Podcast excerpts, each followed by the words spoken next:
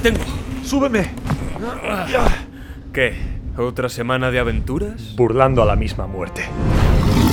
Luchando contra dragones. Explorando profundas cimas. Donde no han llegado ni los enanos. A la caza de templos y tesoros malditos. Selvas, pantanos, mares. Lugares nunca soñados. Donde reinan corsarios y piratas. A golpe de cañón y tajo de espada. Más allá de oasis o desiertos. En caravana de camellos. Por rutas ya olvidadas. Hasta ciudades de marfil y esmeralda. O a galope tendido. Atravesando montañas escarpadas. Resiste. ¡Aguanta! Hemos llegado. Aventureros, truanes, Pícaros, exploradores. regocijaos. Tomad asiento. Sed bienvenidos Al refugio. del Sherpa.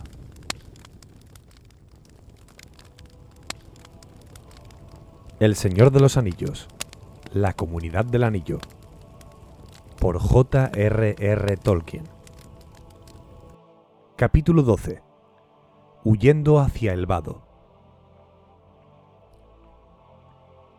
Cuando Frodo volvió en sí, aún aferraba desesperadamente el anillo. Estaba tendido junto al fuego que había sido alimentado y ardía ahora con una luz brillante. Los tres hobbits se inclinaban sobre él. ¿Qué ha ocurrido? ¿Dónde está el rey pálido? preguntó Frodo, aturdido. Los otros estaban tan contentos de oírlo hablar que no le contestaron enseguida y no entendieron qué les preguntaba. Al fin, Frodo supo por Sam que no habían visto otra cosa que unas formas confusas y sombrías que venían hacia ellos. De pronto, horrorizado, Sam advirtió que su amo había desaparecido, y en ese momento una sombra negra pasó precipitadamente, muy cerca, y él cayó al suelo. Oía la voz de Frodo, pero parecía venir de muy lejos, o de las profundidades de la tierra, gritando palabras extrañas. No habían visto más, hasta que tropezaron con el cuerpo de Frodo, que yacía como muerto, la cara apretada contra la hierba. Trancos les ordenó que lo levantaran y lo acostaran junto al fuego, y poco después desapareció. Desde entonces había pasado un buen rato. Sam, evidentemente, comenzaba a tener nuevas dudas a propósito de Trancos, pero mientras hablaba el montaraz reapareció de pronto, saliendo de las sombras. Los hobbits se sobresaltaron y Sam desenvainó la espada y cubrió a Frodo, pero Trancos se agachó rápidamente junto a él. No soy un jinete negro, Sam, le dijo gentilmente, ni estoy ligado a ellos. He estado tratando de descubrir dónde se han metido, pero sin resultado alguno. No alcanzo a entender por qué se han ido y no han vuelto a atacarnos. Pero no hay señales de que anden cerca. Cuando oyó lo que Frodo tenía que decirle, se mostró de veras preocupado y meneó la cabeza y suspiró. Luego les ordenó a Pippin y a Merry que calentaran la mayor cantidad de agua posible en las pequeñas marmitas y que le lavaran la herida. Mantened el fuego encendido y cuidad de Frodo que no se enfríe, dijo. Luego se incorporó y se alejó, llamando a Sam. Creo que ahora entiendo mejor, dijo en voz baja. Parece que los enemigos eran solo cinco. ¿Por qué no estaban todos aquí? No lo sé, pero no creo que esperaran encontrar resistencia. Por el momento se han retirado, aunque temo que no muy lejos. Regresarán otra noche, si no logramos huir. Ahora se contentan con esperar, pues piensan que ya casi han conseguido lo que desean y que el anillo no podrá escapárseles. Me temo, Sam, que imaginan que tu amo ha recibido una herida mortal que los someterá a lo que ellos decidan. Ya veremos. Sam sintió que el llanto lo sofocaba. No desesperes, dijo Trancos. Confía en mí ahora. Tu Frodo es de una pasta más firme de lo que yo pensaba, aunque Gandalf ya me lo había insinuado. No está muerto, y creo que resistirá al poder maligno de la herida mucho más de lo que sus enemigos suponen. Haré todo lo que esté a mi alcance para ayudarlo y curarlo. Cuídalo bien en mi ausencia. Se volvió rápidamente, desapareciendo de nuevo entre las sombras. Frodo dormitaba, aunque el dolor que le causaba la herida no dejaba de aumentar, y un frío mortal se le extendía desde el hombro hasta el brazo y el costado. Los tres hobbits lo cuidaban, calentándolo y lavándole la herida. La noche pasó lenta y tediosa. El alba crecía en el cielo y una luz gris invadía la cañada, cuando Trancos volvió al fin. ¡Mirad! gritó, e inclinándose, levantó del suelo una túnica negra que había quedado allí oculta en la oscuridad. Había un desgarrón en la tela, un poco por encima del borde inferior. La marca de la espada de Frodo, dijo. El único daño que le causó al enemigo, temo, pues es invulnerable, y las espadas que traspasan a ese rey terrible caen destruidas. Más mortal para él fue el nombre de Elbereth, y más mortal para Frodo fue esto. Se agachó de nuevo y tomó un cuchillo largo y delgado. La hoja tenía un brillo frío. Cuando Trancos lo levantó, vieron que en el borde del extremo estaba mellado y la punta rota. Pero mientras aún lo sostenía a la luz creciente, observaron asombrados que la hoja parecía fundirse y que se desvanecía en el aire como una humareda, no dejando más que la empuñadura en la mano de Trancos. ¡Ay! gritó. Fue este maldito puñal el que ha infligido la herida. Pocos tienen ahora el poder de curar el daño causado por armas tan maléficas, pero haré todo lo que esté a mi alcance. Se sentó en el suelo y tomando la empuñadura del arma, se la puso en las rodillas y le cantó una lenta canción en una lengua extraña. Enseguida, poniéndola a un lado, se volvió a Frodo y pronunció en voz baja unas palabras que los otros no llegaron a entender. Del saco pequeño que llevaba, a la cintura, extrajo las hojas largas de una planta. Estas hojas, dijo, Caminé mucho para encontrarlas, pues la planta no crece en las lomas desnudas, sino entre los matorrales de allá lejos al sur del camino. Las encontré en la oscuridad por el olor. Estrujó entre los dedos una hoja, que difundió una fragancia dulce y fuerte. Fue una suerte que la haya encontrado, pues es una planta medicinal que los hombres del oeste trajeron a la Tierra Media. Acelas la llamaron, y ahora solo crece en los sitios donde ellos acamparon o vivieron hace tiempo y no se la conoce en el norte, excepto por aquellos que frecuentan las tierras salvajes. Tiene grandes virtudes curativas, pero en una herida semejante quizás sean insuficientes. Trancos echó las hojas en el agua hirviente y le lavó el hombro a Frodo. El aroma del vapor era refrescante, y los otros tres hobbits sintieron que les calmaba y aclaraba las mentes. La hierba actuaba además sobre la herida, pues Frodo notaba que le disminuía el dolor y también aquella sensación de frío que tenía en el costado. Pero el brazo continuaba como sin vida y no podía alzar la mano o mover los dedos. Lamentaba amargamente su propia necedad y se reprochaba no haberse mostrado más firme, pues comprendía ahora que al ponerse el anillo no había obedecido a sus propios deseos, sino a las órdenes imperiosas de los enemigos. Se preguntaba si no quedaría lisiado para siempre y cómo se las arreglarían para proseguir el viaje. Se sentía tan débil que ni siquiera podía ponerse en pie. Los otros discutían este mismo problema. Decidieron rápidamente dejar la cima de los vientos tan pronto como fuera posible. Pienso ahora, dijo Trancos, que el enemigo ha estado vigilando este sitio desde hace varios días. Si Gandalf llega a venir por aquí, tiene que haberse visto obligado a escapar, y no volverá. De todos modos, y luego del ataque de anoche, correríamos grave peligro aquí si nos quedamos después de que oscurezca, y la situación no podría ser peor para nosotros en cualquier otro lugar. Tan pronto como se hizo de día, se prepararon una comida frugal y empacaron. Como Frodo no podía caminar, dividieron la mayor parte del equipaje entre los cuatro y montaron a Frodo en el pony. En los últimos pocos días, la pobre bestia había mejorado de modo notable. Ya parecía más gorda y fuerte, y había comenzado a mostrar afecto a sus nuevos dueños, sobre todo a Sam. El tratamiento que había recibido de Bill Lechal tenía que haber sido muy duro para que un viaje por tierras salvajes le pareciera mucho mejor que la vida anterior. Partieron en dirección sur, esto significaba cruzar el camino, pero era el modo más rápido de llegar a regiones más arboladas. Y necesitaban combustible, pues Trancos decía que Frodo tenía que estar abrigado, especialmente por la noche, y además el fuego serviría para protegerlos a todos. Planeaba también abreviar el trayecto cortando a través de otra gran vuelta del camino, al este, más allá de la cima de los vientos. La ruta cambiaba de curso describiendo una amplia curva hacia el norte. Marcharon lenta y precavidamente bordeando las faldas del sudoeste de la colina, y no tardaron en llegar al borde del camino. No había señales de los jinetes, pero en el mismo momento en el que cruzaron deprisa, alcanzaron a oír dos gritos lejanos. Una voz fría que llamaba y una voz fría que respondía. Temblando, se precipitaron hacia los matorrales que crecían al otro lado.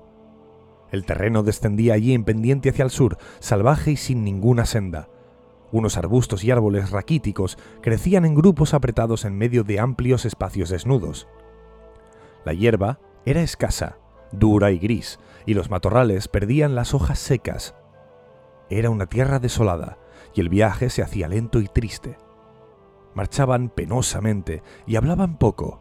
Frodo observaba acongojado cómo caminaban junto a él, cabizbajos, inclinados bajo el peso de los bultos. Hasta el mismo Trancos parecía cansado y abatido. Antes de que terminara la primera jornada, el dolor de Frodo se acrecentó de nuevo, pero él tardó en quejarse. Pasaron cuatro días y ni el terreno ni el escenario cambiaron mucho, aunque detrás de ellos la cima de los vientos bajaba lentamente, y delante de ellos subían las montañas lejanas pero luego de aquellos gritos distantes no habían visto ni oído nada que indicara que el enemigo anduviese cerca o estuviera siguiéndoles. Temían las horas de oscuridad y montaban guardia en parejas esperando ver en cualquier momento unas sombras negras que se adelantaban en la noche gris, débilmente iluminada por la luna velada del nubes, que no veían nada y no oían otro sonido que el de las hojas secas y la hierba. Ni una sola vez tuvieron aquella impresión de peligro inminente que los había saltado en la cañada antes del ataque. No se atrevían a suponer que los jinetes les hubiesen perdido de nuevo el rastro. ¿Esperarían quizá tenderles una emboscada en algún sitio estrecho? Al fin del quinto día, el terreno comenzó una vez más a elevarse lentamente, saliendo del valle bajo y amplio al que habían descendido. Trancos los guió hacia el nordeste y en el sexto día llegaron a lo alto de una loma y vieron a la distancia un grupo de colinas boscosas. Allá abajo el camino bordeaba el pie de las colinas y a la derecha un río gris brillaba pálidamente a la débil luz del sol. A lo lejos corría otro río por un valle pedregoso, entre jirones de bruma. Temo que ahora tengamos que volver un rato al camino, dijo Trancos. Hemos llegado al río Fontegris, que los elfos llaman Miceicel desciende de las landas de Eten, los páramos de los Trolls al norte de Rivendell, y en el sur, allá lejos, se une al Sonorona. De ahí en adelante, algunos lo llaman Aguada Gris. Es una gran extensión de agua antes de llegar al mar. No hay otro modo de cruzarlo desde que nacen las landas de Eten que el puente último sobre el camino. ¿Cuál es aquel otro río allá a lo lejos? preguntó Merry. El Sonorona, el Bruinen de Rivendell, respondió Trancos. El camino lo bordea durante varias leguas hasta el vado. Aún no he pensado cómo lo cruzaremos. Un río por vez. Tendremos bastante suerte, en verdad, si no encontramos algún obstáculo en el puente último. Al otro día, temprano de mañana, descendieron de nuevo al camino. Sam y Trancos fueron adelante, pero no encontraron señales de viajeros o jinetes. Aquí, a la sombra de las colinas, había llovido bastante, Trancos opinó que el agua había caído dos días atrás, borrando todas las huellas. Desde entonces no había pasado ningún jinete, o así parecía al menos. Avanzaron rápidamente y luego de una milla o dos vieron ante ellos el puente último, al pie de una cuesta empinada y breve. Bajaron temiendo que unas sombras negras los esperasen allí, pero no vieron nada. Trancos hizo que se ocultaran detrás de unas matas a la vera del camino y se adelantó a explorar. No mucho después, volvió apresuradamente. Ningún enemigo a la vista, dijo. Y no entiendo por qué, pero descubrí algo muy extraño. Tendió la mano y mostró una piedra de color verde pálido. La encontré en el barro, en medio del puente, dijo. Es un berilo, una piedra élfica. No podría decir si la pusieron allí o si alguien la perdió pero me da cierta esperanza. Diría que es un signo de que podemos cruzar el puente, pero no me atrevería a seguir por el camino sin otra indicación más clara. Partieron de nuevo enseguida, atravesaron el puente sanos y salvos, sin oír otro sonido que el de las aguas arramolinadas bajo los tres grandes arcos. Una milla más allá, Llegaron a una hondonada estrecha que llevaba al norte cruzando las tierras escarpadas a la izquierda del camino. Aquí, Trancos dobló a un lado y casi enseguida se encontraron en una región sombría de árboles oscuros que serpeaban al pie de unas lomas adustas. Los hobbits, por su lado, se alegraron de dejar atrás las tierras desoladas y los peligros del camino, pero esta nueva región parecía amenazadora e inamistosa. Las colinas iban creciendo ante ellos, aquí y allá, sobre alturas y crestas, vislumbraban unos antiguos muros de piedra y ruinas de torres de ominoso aspecto. Frodo, que no caminaba, tenía tiempo de mirar adelante y pensar. Recordaba los relatos de Bilbo y las torres amenazadoras que se alzaban en los montes al norte del camino, en las proximidades del bosque de los trolls, donde se le había presentado el primer incidente serio del viaje. Frodo adivinó que se encontraban ahora en la misma región y se preguntó si no pasarían casualmente por el mismo sitio. ¿Quién vive en estas tierras? preguntó. ¿Y quién edificó esas torres? ¿Es este el país de los trolls? No, dijo Trancos. Los trolls no construyen, nadie vive aquí. En otro tiempo moraron hombres, pero hoy no queda ninguno. Fueron gente mala, así dice la leyenda, pues cayeron bajo la sombra de Angmar, pero todos murieron en la guerra que acabó con el reino del norte.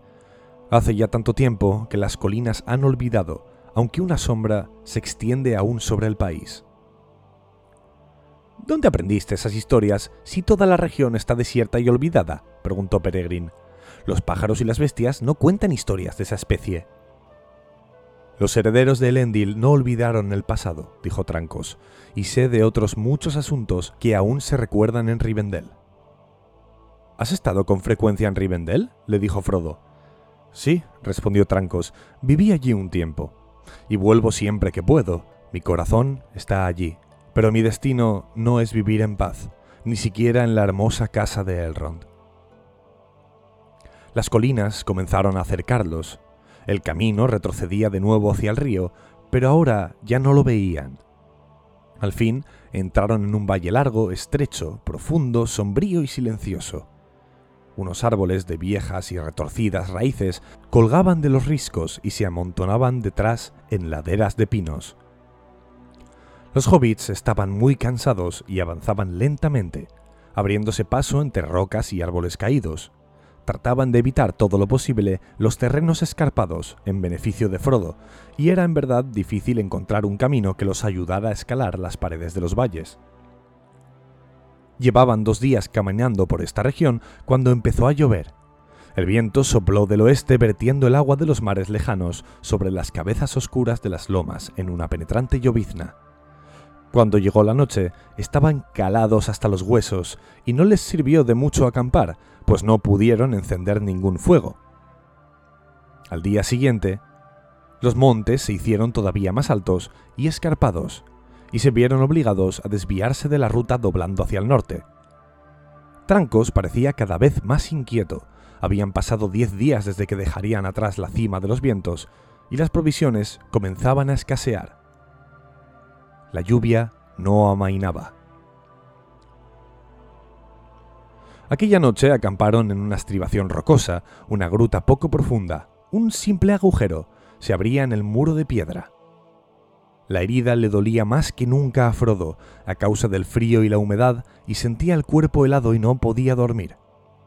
Se volvía, acostado, a un lado y a otro, escuchando medrosamente los furtivos ruidos nocturnos, el viento en las grietas de las rocas, el agua que goteaba, un crujido, una piedra suelta que rodaba por la pendiente. Sintió que unas formas negras se le acercaban queriendo sofocarlo, pero cuando se sentó no vio sino la espalda de Trancos, sentado, con las piernas recogidas, fumando en pipa y vigilándolo. Se acostó de nuevo y se deslizó en un sueño intranquilo, y soñó que se paseaba por el césped del jardín de la comarca, pero el jardín era borroso e indistinto, menos nítido que las sombras altas y oscuras que lo miraban por encima del seto. Cuando despertó por la mañana, había dejado de llover. Las nubes eran todavía espesas, pero estaban abriéndose, descubriendo pálidas franjas de luz. El viento cambiaba de nuevo, no partieron enseguida. Luego del desayuno frío y escaso, Tranco se alejó solo, diciéndoles a los otros que esperaran al abrigo del acantilado. Trataría de llegar arriba, si le era posible, para observar la configuración del territorio. Regresó bastante desanimado. Nos hemos alejado demasiado hacia el norte, dijo, y tenemos que encontrar un modo de volver al sur. Si seguimos en esta dirección, llegaremos a los valles de Eten, muy al norte de Rivendell. Esta es una región de trolls que conozco poco. Quizá encontráramos un modo de atravesarla y de alcanzar Rivendell desde el norte, pero nos llevaría demasiado tiempo, pues no conozco el país y se nos acabarían las provisiones. De un modo o de otro tenemos que encontrar el vado del Bruinen. Pasaron el resto del día arrastrándose sobre pies y manos por un terreno rocoso, al fin, luego de cruzar un pasaje estrecho entre dos lomas, encontraron un valle que corría hacia el sudeste, la dirección que deseaban tomar. Pero cuando el día ya terminaba, vieron que una cadena de tierras altas les cerraba de nuevo el paso. El borde oscuro se recortaba contra el cielo como los dientes mellados de una sierra. Tenían que elegir entre volverse o escalar la cadena de lomas. Decidieron intentar la ascensión, lo que fue demasiado difícil, Frodo no tardó en tener que desmontar y seguir a pie. Aún así pensaron a menudo que no conseguirían que el pony subiera o que ellos mismos encontraran algo parecido a un sendero cargados como estaban. Casi no había luz y se sentían agotados cuando al fin llegaron arriba. Estaban ahora en un paso estrecho entre dos elevaciones y poco más allá el terreno descendía de nuevo abruptamente. Frodo se arrojó al suelo y allí se quedó temblando de pies a cabeza. No podía mover el brazo izquierdo y tenía la impresión de que unas garras de hielo le apretaban el costado y el hombro. Los árboles y rocas de alrededor parecían sombríos e indistintos. No podemos seguir así, le dijo Merry a Trancos. Temo que el esfuerzo haya sido excesivo para Frodo. Me inquieta de veras. ¿Qué vamos a hacer? ¿Piensas que podrían curarlo en Rivendell si es que llegamos allí? Quizá, respondió Trancos. No hay nada más que yo pueda hacer en el desierto y esa herida precisamente lo que me impulsa a que forcemos la marcha. Pero reconozco que esta noche no podemos ir más lejos. ¿Qué le ocurre a mi amo? preguntó Sam en voz baja, mirando a Trancos con aire suplicante. La herida es pequeña y casi está cerrada. No, se le ve más que una cicatriz blanca y fría en el hombro. Frodo ha sido alcanzado por las armas del enemigo, dijo Trancos, y hay algún veneno o mal que está actuando en él y que mi arte no alcanza a eliminar. Pero no pierdas las esperanzas, Sam. La noche era fría en lo alto de la loma. Encendieron un fuego pequeño bajo las raíces nudosas de un viejo pino que pendía sobre una cavidad poco profunda. Parecía como si, en un tiempo, hubiera habido allí una cantera de piedra. Se sentaron apretándose unos contra otros. El viento helado soplaba en el paso y se oían los gemidos y suspiros de los árboles de la pendiente. Frodo dormitaba acostado, imaginando que unas interminables alas negras barrían el aire sobre él, y que en esas alas cabalgaban unos perseguidores que lo buscaban en todos los huecos de las colinas. La mañana se levantó brillante y hermosa. El aire era puro y la luz pálida y limpia en un cielo lavado por la lluvia. Se sentían más animados ahora, pero esperaron con impaciencia a que el sol viniera a calentarles los miembros fríos y agarrotados. Tan pronto como hubo luz, Trancos se llevó a Merry consigo y fueron a examinar la región desde la altura que dominaba al este del paso. El sol estaba alto y brillaba cuando volvieron con mejores noticias. Iban ya casi en la dirección adecuada. Si descendían ahora por la otra pendiente, tendrían a las montañas a la izquierda, a alguna distancia, allá adelante, Trancos había divisado de nuevo el Sonorona, y sabía que aunque no se lo veía desde allí, el camino del vado no estaba lejos del río, y corría de este lado del agua. Tendremos que retomar el camino, dijo. No podemos esperar que haya algún sendero entre estas colinas. Cualquiera que sea el peligro que nos aceche, el camino es nuestra única vía para llegar al vado. Comieron y partieron enseguida otra vez. Bajaron lentamente por el lado sur de la estribación, pero el camino les pareció mucho más fácil, pues la ladera caía menos a pique de este lado, y al cabo de un momento Frodo pudo montar de nuevo el pony. El pobre y viejo animal de Bill Lechal estaba desarrollando un talento inesperado para elegir el camino y evitar a su jinete todas las sacudidas posibles. El grupo recobró el ánimo, y aún Frodo se sintió mejor a la luz de la mañana, aunque de cuando en cuando una niebla parecía oscurecerle la vista, y se pasaba las manos por los ojos. Pippin, quien iba un poco adelante, de improviso se volvió y los llamó. ¡Aquí hay un sendero! Cuando llegaron junto a él, vieron que no se había equivocado. Allí comenzaba borrosamente un sendero tortuoso que subía desde los bosques y se perdía detrás de la cima de la montaña. En algunos sitios era casi invisible y estaba cubierto de malezas, y obstruido también por piedras y árboles caídos, pero parecía haber sido muy transitado en otro tiempo. Quienes habían abierto el sendero eran de brazos fuertes y pies pesados. Aquí y allá habían cortado o derribado viejos árboles, hendiendo las rocas mayores o apartándolas a un lado para que no interrumpieran el paso. Siguieron la senda un tiempo, pues era el camino más fácil de bajar, pero se adelantaban con precaución y a medida que se internaban en los bosques oscuros y la senda se hacía ancha y llana, iban sintiéndose más y más intranquilos. De pronto, saliendo de un cinturón de alisos, vieron que el sendero trepaba por una ladera empinada y se volvía en ángulo recto hacia la izquierda, contorneando una estribación rocosa. Luego corría por terreno llano, al pie de un acantilado sobre el que asomaban unos árboles. En la pared de piedra había una puerta entreabierta que colgaba torcidamente de una bisagra. Se detuvieron delante de la puerta. Detrás se abría una cueva o una cámara de roca, pero no se alcanzaba a ver nada en la oscuridad.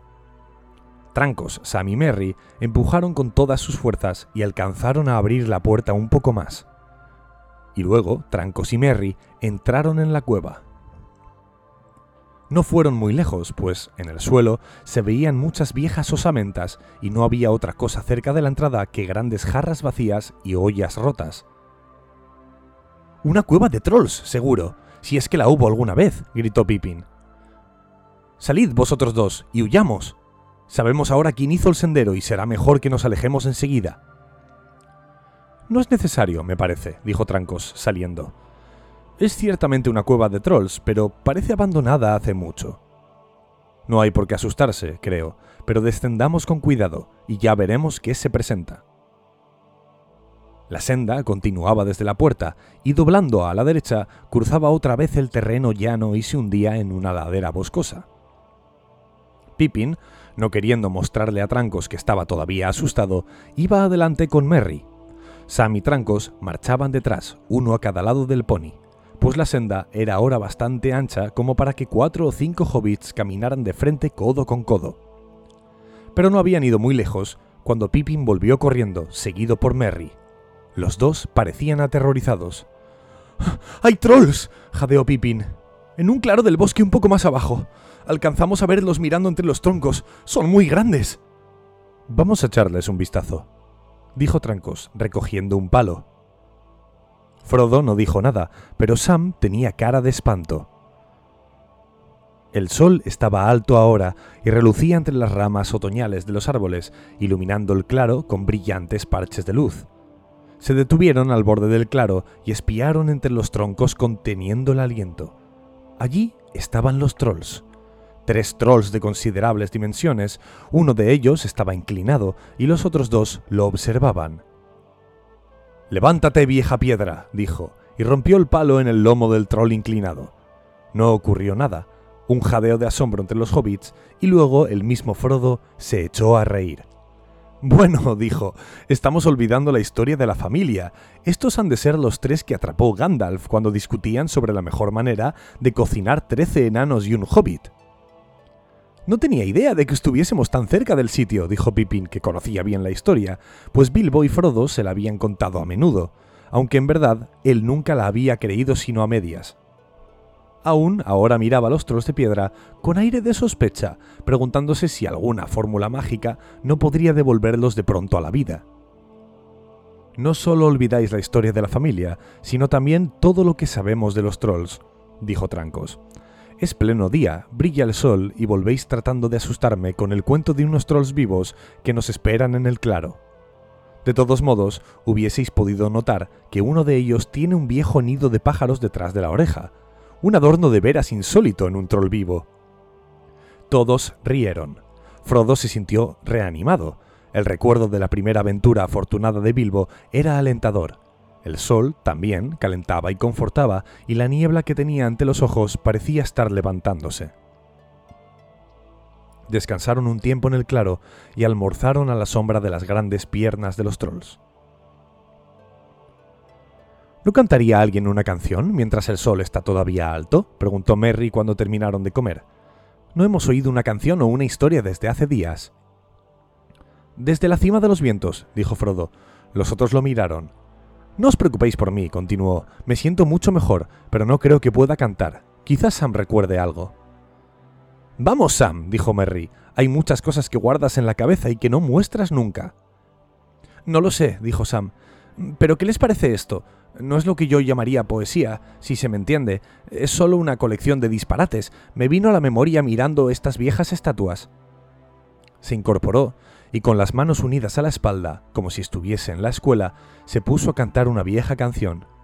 El troll estaba sentado en un asiento de piedra, mordiendo y masticando un viejo hueso desnudo. Había estado royéndolo durante años y años, pues un pedazo de carne era difícil de encontrar.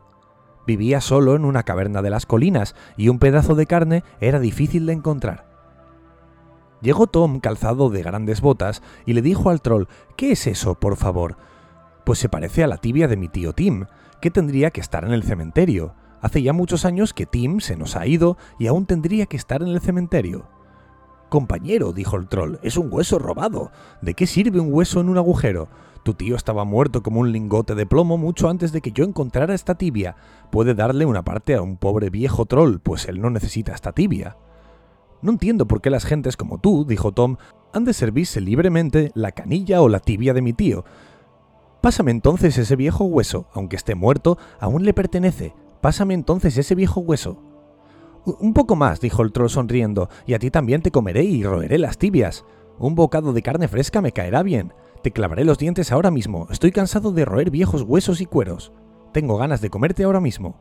Pensando aún que se había asegurado la cena, descubrió que no tenía nada en las manos, pues Tom por detrás se había deslizado, lanzándole un puntapié como buena lección.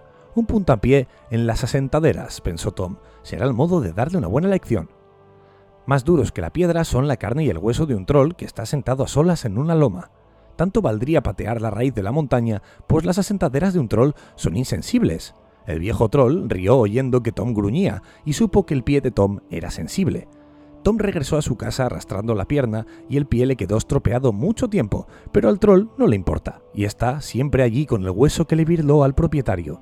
Las asentaderas del troll son siempre las mismas, y también el hueso que le virló al propietario. Bueno, hay ahí una advertencia para todos nosotros, rió Merry. Es una suerte que hayas usado un palo y no la mano, trancos. ¿Dónde aprendiste eso, Sam? preguntó Pippin. Nunca lo había oído antes. Sam murmuró algo inaudible. Lo sacó todo de la cabeza, por supuesto, dijo Frodo. Estoy aprendiendo mucho sobre Sam Gamgee en este viaje.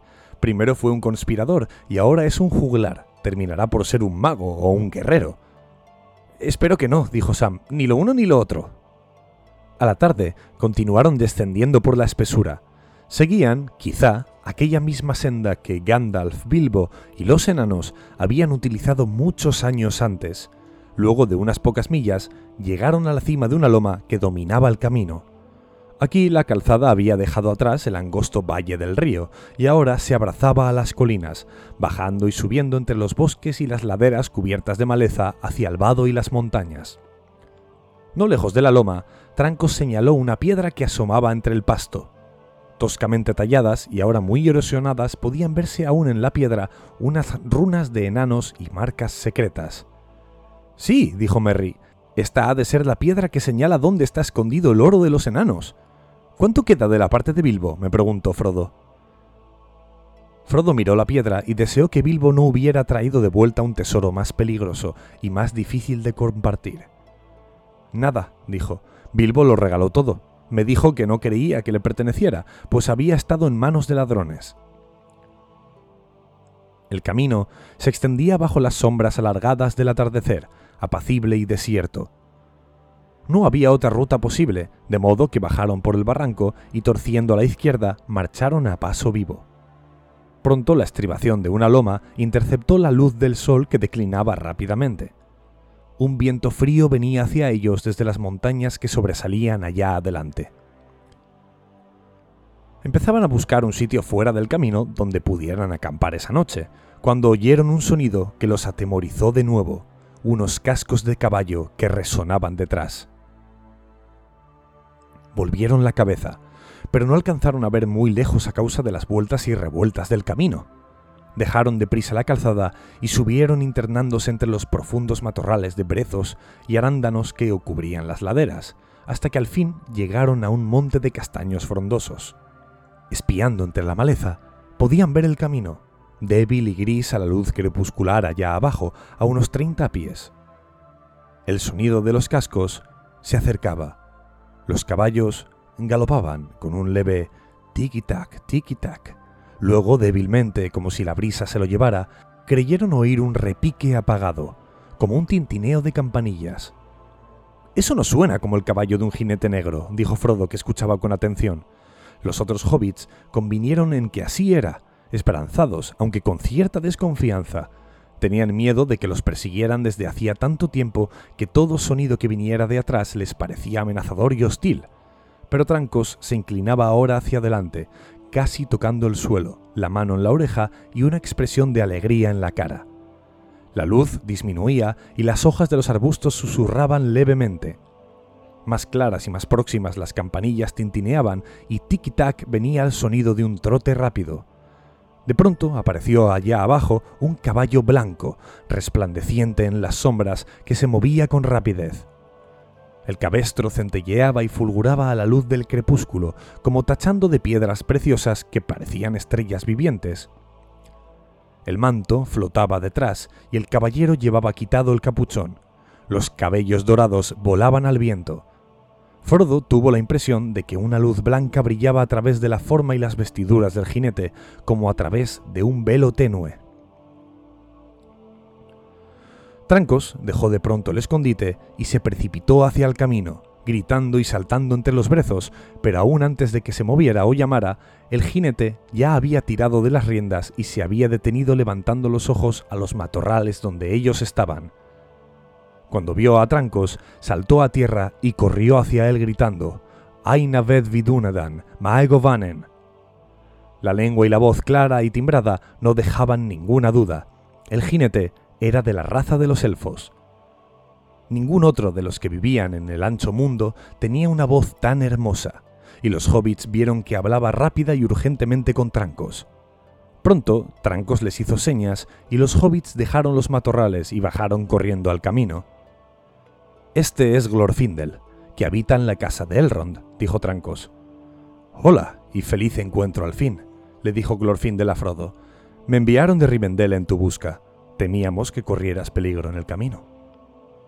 ¿Entonces Gandalf llegó a Rivendell? exclamó Frodo alegremente. No, no cuando yo partí.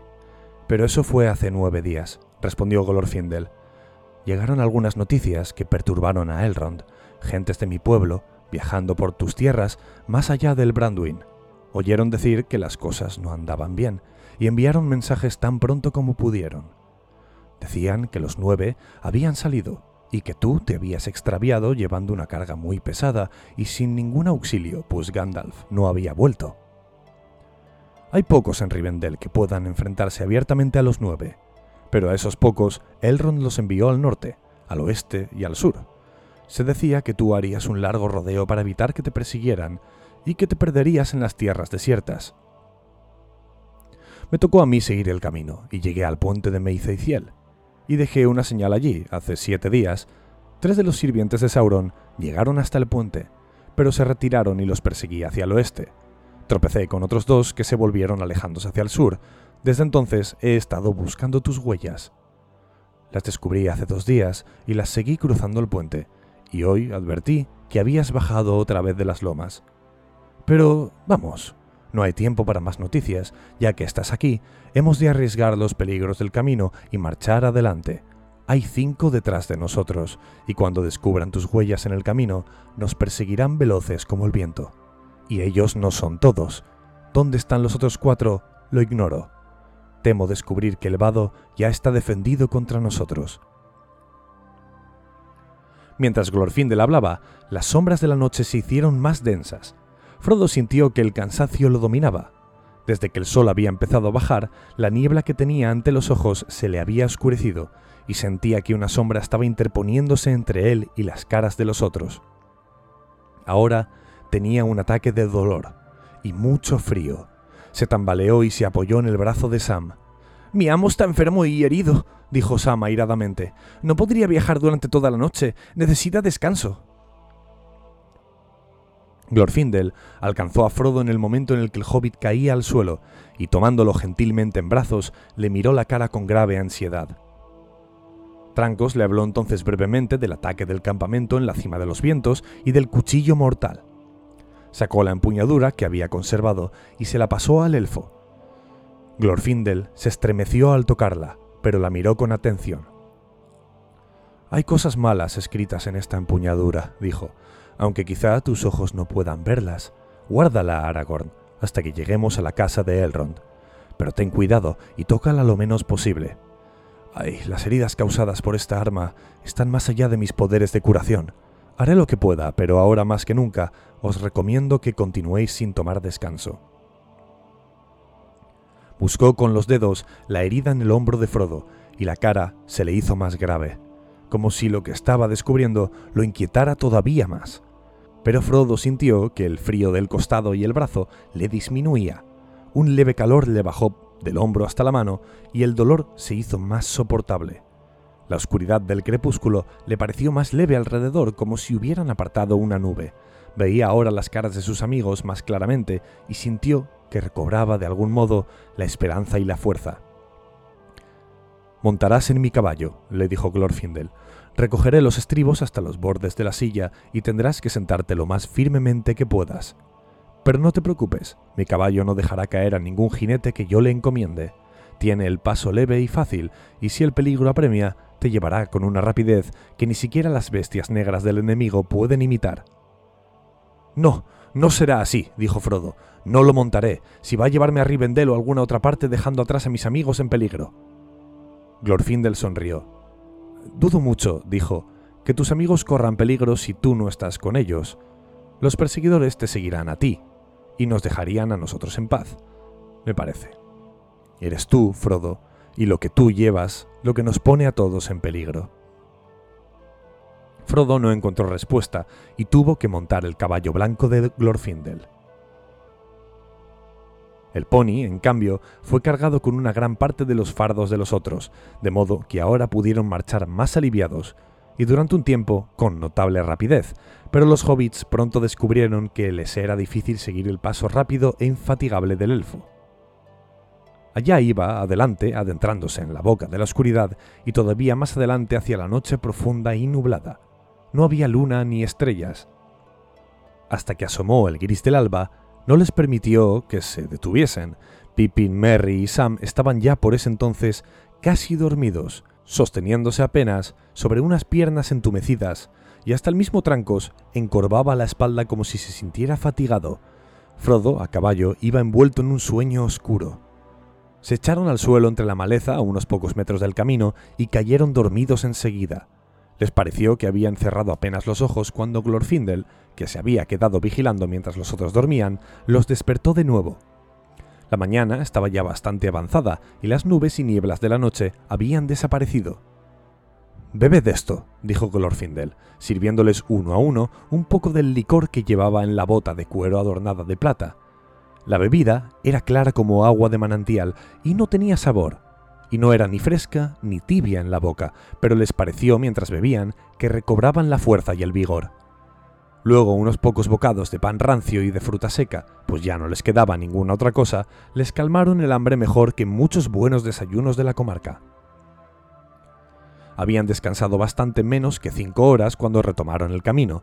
Glorfindel insistía en la necesidad de no detenerse y solo les permitió dos breves descansos en toda la jornada.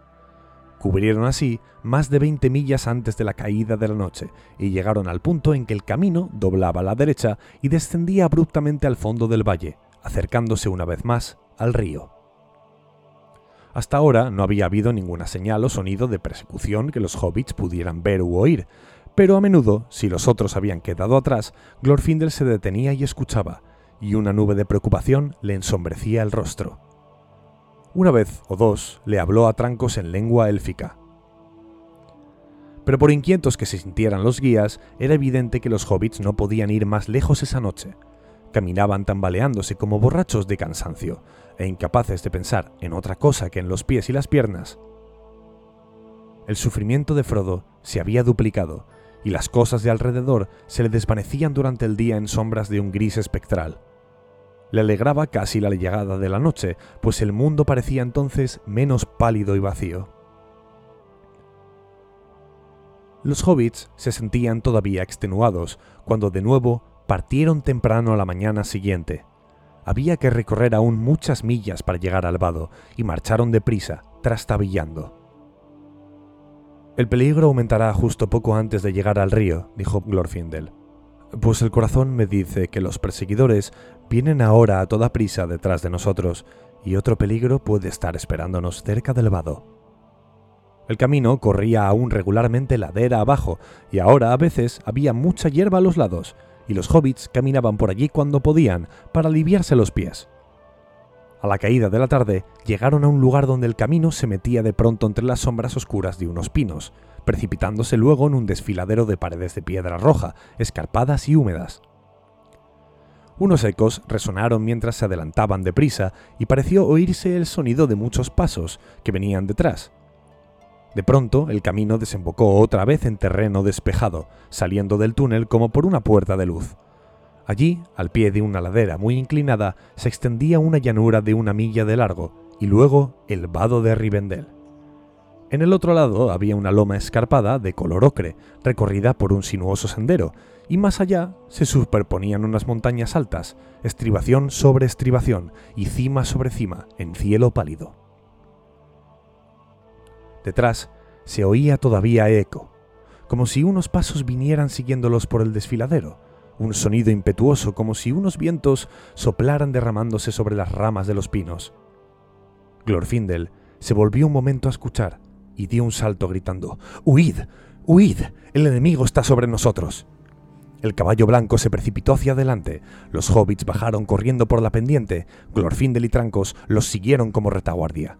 No habían cruzado aún la mitad del llano cuando se oyó un galope de caballos. Saliendo del túnel de árboles que acababan de dejar, apareció un jinete negro. Tiró de las riendas y se detuvo, balanceándose en la silla. Otro lo siguió, y luego otro, y enseguida otros dos. ¡Corre! ¡Corre! le gritó Glorfindel a Frodo. Frodo no obedeció inmediatamente, como dominado por una extraña indecisión. Llevando el caballo al paso, se volvió para mirar atrás, los jinetes parecían alzarse sobre las grandes sillas como estatuas amenazadoras en lo alto de un cerro negro y macizo, mientras que todos los bosques y tierras de alrededor se desvanecían como en una niebla. De pronto, el corazón le dijo a Frodo que los jinetes estaban ordenándole en silencio que esperara. Enseguida, y a la vez, el miedo y el odio despertaron en él. Soltó las riendas y echando mano a la empuñadura de la espada, la desenvainó con un relámpago rojo. ¡Corre! ¡Corre! gritó Glorfindel, y enseguida llamó al caballo en voz alta y clara en lengua de los elfos: Norolim, Norolim Asfaloth. Inmediatamente el caballo blanco se precipitó hacia adelante y corrió como el viento por la última vuelta del camino. Al mismo tiempo, los caballos negros se lanzaron colina abajo persiguiéndolo, y se oyó el grito terrible de los jinetes, semejante a aquel que Frodo había oído alguna vez en la lejana cuaderna del este, como un horror que venía de los bosques. Otros gritos respondieron, y ante la desesperación de Frodo y sus amigos, cuatro jinetes más asomaron rápidamente entre los árboles y rocas que se venían a la izquierda a lo lejos. Dos fueron hacia Frodo, dos galoparon como enloquecidos hacia el vado para cerrarle el paso. Le parecía a Frodo que corrían como el viento y que cambiaban rápidamente haciéndose más grandes y oscuros a medida que los distintos cursos convergían hacia él. Frodo miró un instante por encima del hombro. Ya no veía a sus amigos. Los jinetes que venían detrás perdían terreno. Ni siquiera aquellas grandes cabalgaduras podían rivalizar en velocidad con el caballo élfico de Glorfindel. Miró otra vez adelante y perdió toda esperanza. No parecía tener ninguna posibilidad de llegar al vado antes que los jinetes emboscados le salieran al encuentro. Podía verlos claramente ahora. Se habían quitado las capuchas y los mantos negros y estaban vestidos de blanco y gris. Las manos pálidas esgrimían espadas desnudas y llevaban yelmos en las cabezas. Los ojos fríos relampagueaban y unas voces terribles increpaban a Frodo. El miedo dominaba ahora enteramente a Frodo. No pensó más en su espada, no lanzó ningún grito. Cerró los ojos y se aferró a las crines del caballo. El viento le silbaba en los oídos y las campanillas del arnés se sacudían en un agudo repiqueteo. Un aliento helado lo traspasó como una espada, cuando en un último esfuerzo, como un relámpago de fuego blanco, volando como si tuviera alas, el caballo élfico pasó de largo ante la cara del jinete más adelantado. Frodo oyó el chapoteo del agua que batía espumosa alrededor. Sintió como el caballo empujaba subiendo rápidamente, dejando el río y escalando el sendero pedregoso. Trepaba ahora por la orilla escarpada, había cruzado el vado. Pero los perseguidores venían cerca. En lo alto del barranco, el caballo se detuvo y dio media vuelta relinchando furiosamente. Había nueve jinetes allí abajo, junto al agua, y Frodo se sintió desfallecer ante la amenaza de aquellas caras levantadas. No sabía de nada que pudiera impedirles cruzar también el vado, y entendió que era inútil tratar de escapar por el largo e incierto camino que llevaba a los lindes de Rivendell. De todos modos, sintió que le habían ordenado perentoriamente que se detuviera. La cólera lo dominó otra vez, pero ya no tenía fuerzas para resistirse. De pronto el jinete que iba delante espoleó al caballo, que llegó al agua y se encabritó retrocediendo. Haciendo un gran esfuerzo, Frodo se irguió en la silla y esgrimió la espada. ¡Atrás! gritó. Volved a la tierra de Mordor y no me sigáis. llamó con una voz que a él mismo le pareció débil y chillona. Frodo no tenía los poderes de Bombadil. Los jinetes se detuvieron, pero le replicaron con una risa dura y escalofriante. ¡Vuelve! ¡Vuelve! gritaron. ¡A Mordor te llevaremos! ¡Atrás! murmuró Frodo. El anillo. El anillo. gritaron los jinetes con voces implacables, e inmediatamente el cabecilla forzó al caballo a entrar en el agua, seguido de cerca por otros dos jinetes. Por Elbereth y Lucien la Bella, dijo Frodo con un último esfuerzo y esgrimiendo la espada, no tendréis el anillo, ni me tendréis a mí. Entonces el cabecilla que estaba ya en medio del vado se enderezó amenazante sobre los estribos y alzó la mano. Frodo sintió que había perdido la voz. Tenía la lengua pegada al paladar y el corazón le golpeaba furiosamente. La espada se le quebró y se le desprendió de la mano temblorosa. El caballo élfico se encabritó resoplando. El primero de los caballos negros ya estaba pisando la orilla. En ese momento se oyó un rugido y un estruendo, un ruido de aguas turbulentas que venía arrastrando piedras. Frodo vio confusamente que el río se elevaba y que una caballería de olas empenechadas se acercaba aguas abajo. Unas llamas blancas parecían moverse en las cimas de las crestas y hasta creyó ver en el agua unos jinetes blancos que cabalgaban caballos blancos con crines de espuma. Los tres jinetes que estaban todavía en medio del vado desaparecieron de pronto bajo las aguas espumosas. Los que venían detrás retrocedieron espantados. Exhausto, Frodo oyó gritos y creyó ver, más allá de los jinetes que titubeaban en la orilla, una figura brillante de luz blanca, y detrás unas pequeñas formas sombrías que corrían llevando fuegos, y las llamas rojizas refugían en la niebla gris que estaba cubriendo el mundo. Los caballos negros enloquecieron y, dominados por el terror, saltaron hacia adelante arrojando a los jinetes a las aguas impetuosas. Los gritos penetrantes se perdieron en el rugido del río que arrasó a los jinetes. Frodo sintió entonces que caía, y le pareció que el estruendo y la confusión crecían y lo envolvían llevándoselo junto con sus enemigos. No oyó ni vio nada más. Fin del capítulo.